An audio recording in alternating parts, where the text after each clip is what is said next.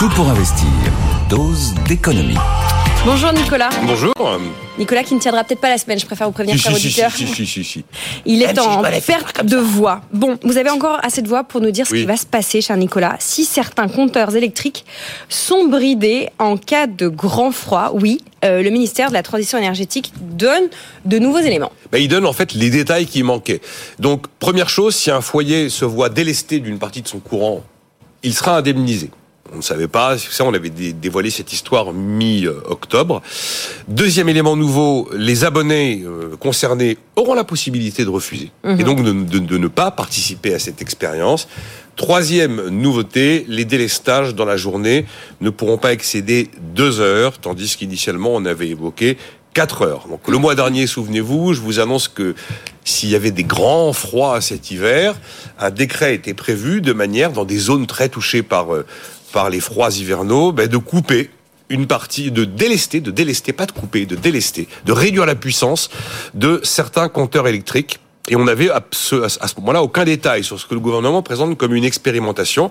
Donc on sait que si on est euh, touché, eh ben on sera indemnisé et on recevra 10 euros d'indemnité chaque fois qu'il y aura une session de délestage qui est organisée. On avait parlé à l'origine, je crois, de 200 000 foyers euh, qui euh, seraient potentiellement concernés. Est-ce qu'on est toujours sur cette estimation? C'est toujours 200 000 foyers effectivement pour cette expérimentation. Alors il y a la possibilité, la nouveauté, la deuxième nouveauté, c'est possibilité de refuser. Mais on- pour, si on refuse, il faut se faire connaître auprès des NEDIS. C'est-à-dire que si on ne dit rien, si on reçoit le courrier qui vous dit vous avez été désigné comme foyer euh, et que vous ne dites rien, tacitement, ben, vous participez à l'expérimentation, mais vous serez dédommagé de 10 euros lorsqu'il y aura une session de délestage. Je précise bien sûr qu'il avait dès le début été euh, indiqué que les foyers qui abritent des malades qui ont des appareils médicaux branchés au courant, évidemment, ne sont pas concernés et resteront approvisionnés à 100%. Donc l'idée après, c'est toujours la même. On réduit la puissance du compteur électrique de moitié. Oui. La plupart des compteurs électriques envoient du 6 kV ampère. On passe à 3 kV ampère. Mais ça ne dure que deux heures et pas 4 heures, comme ça avait été euh, précédemment indiqué. C'est les horaires de grande conso, hein, les horaires du matin ou les horaires de fin d'après-midi. Et euh, on précise aussi que quand on réduit de moitié la puissance du compteur, c'est pas quand même la vie qui s'arrête. C'est-à-dire que la box internet, elle reste branchée, le congélateur, le réfrigérateur tourne toujours, la pompe à chaleur aussi. Évidemment, si on ajoute la machine à laver le linge, la machine à laver la vaisselle, le sèche-linge, là, il y a un moment, les plombs vont sauter. Et on n'est pas devant, si vous voulez, quelque chose de complètement, complètement invivable. Donc voilà les détails que nous avons eus. Indemnisé à hauteur de 10 de- de 10 euros. On peut refuser si on veut refuser, mais il faut en faire la démarche.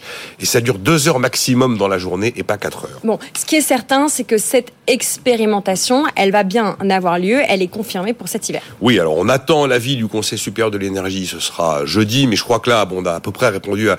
Il y avait de savoir si la question de savoir volontaire, pas volontaire, indemnisé, pas indemnisé, possibilité de dire non. C'était à peu près ça les réserves. Donc là, je pense que le Conseil supérieur de l'énergie va valider le décret, car il s'agit d'un décret, sera ensuite publié au journal officiel. Maintenant, je tiens à préciser qu'il n'y a aucune crainte sur les approvisionnements en électricité à ce jour pour la France.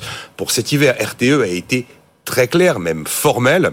Autant il y avait des contraintes il y a un an, contraintes qui aujourd'hui n'existent plus. Les barrages sont à des niveaux records, les stocks de gaz sont à des niveaux records, euh, le parc de centrales nucléaires est nettement mieux portant qu'il y a un an, et on s'est rendu compte en plus que les capacités de la France en matière de production d'énergie renouvelable avaient sensiblement augmenté, notamment avec euh, le, le champ d'éoliennes offshore installé en Bretagne du côté de Saint-Brieuc. Donc euh, voilà, il n'y a pas d'inquiétude à avoir sur l'approvisionnement en électricité.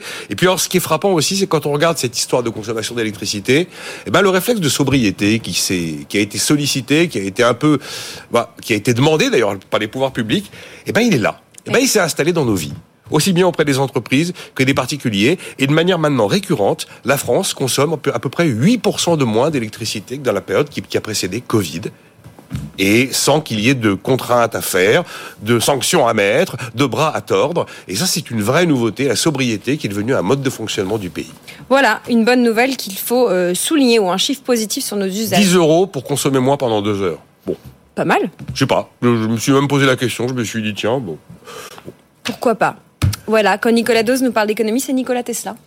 Euh, pardon, quand Nicolas nous parle d'électricité, c'est Nicolas Tesla. Merci euh, Nicolas Dose.